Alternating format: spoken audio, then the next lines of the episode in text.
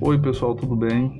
Nós estamos agora partindo para o nosso 22 episódio de leitura de textos literários para aguentar e ao mesmo tempo suavizar esses dias de isolamento social em razão da pandemia da Covid-19. Vamos à leitura do texto de hoje.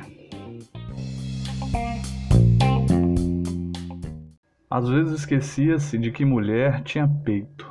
Via-se ao espelho por acaso e também por acaso lembrava-se, olhava-se, observava-se parada e, nossa, mulher tem peito. Diante do espelho casual, estranhava repentinamente o fato de mulher ter peito. As duas coisas, os dois cocos, as duas cuias, os dois calombos. Tinha esquecido daquela fachada com peitos. Ter peitos era quase extraordinário. Era como se na maior parte de sua existência, e já mulher feita, eles passassem despercebidos como se ela estivesse andando sem blusa, sem camisa por aí no calor dos dias, com o mesmo tórax achatado dos machos. Socorro! Mulher tinha mesmo peito.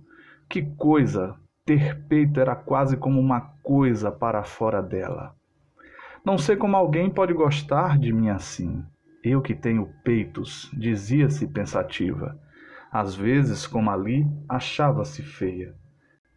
Sua imagem demorava-se ao espelho. Como é que alguém pode gostar de mim? A pergunta ampliava-se dos peitos para mais, para ela mesma, para tudo aquilo que considerava que havia de feio e esquisito no corpo, na alma. A imagem deformava-se no espelho, virava um tanto quanto monstruosa mulher.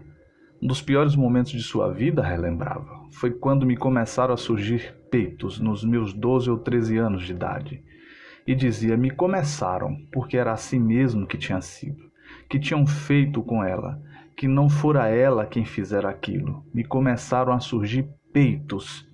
E como esconder aquela protuberância enxerida, ela ainda menina que brincava, coisa incômoda que os meninos olhavam, pois eu vou esfregar meu peito na sua cara, seu besta. Era o que ela quase dizia aos meninos que olhavam e aquela remota possibilidade, aquela cena nua, aqueles mamilos atrevidos, aqueles peitilhos sendo esfregados na cara do menino. Tudo aquilo lhe produzia um intenso calor, corpo acima, corpo abaixo. O que era? Você já precisa usar um sutiã para ir para a escola, a mãe recomendava. Não vou usar não. Me aperta, é horrível. Pois então vai de combinação por baixo da blusa. Escolha. Você anda muito desobediente. Peito, espartilho, espartano, aperto no seu corpete de menina, escolher entre esconder ou esfregar na cara. A imagem ao espelho ia aos poucos voltando ao normal. Peitos. Eram mais visíveis, mais notáveis, portanto, do que a trouxa que os homens carregavam entre as pernas, a trolha de que muitas vezes ela teve vontade de rir, vida fora no calor dos dias. Do sexo dos machos ela achava graça, murchos eretos balançando daqui para lá, de lá para cá. Por acaso é difícil de carregar isso assim entre as pernas? Ela perguntou ao seu primeiro homem. Não fica roçando nas tuas coxas? E ela riu sem pudor. Quer dizer, o saco, as bolas não roçam? Ao espelho, pensativa, não lhe parecia comum ser gente, mulher, homem, qualquer tipo, seres estranhos, eles e suas protuberâncias e suas saliências extraterrenas.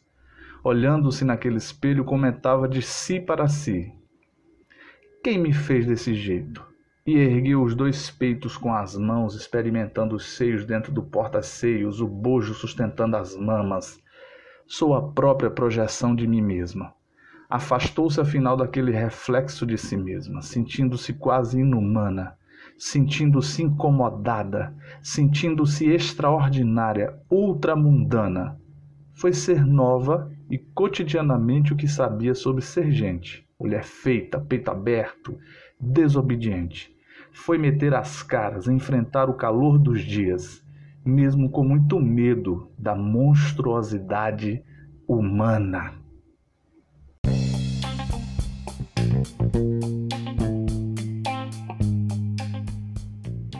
O texto lido é intitulado Mulher Feita, da escritora Marilene Felinto.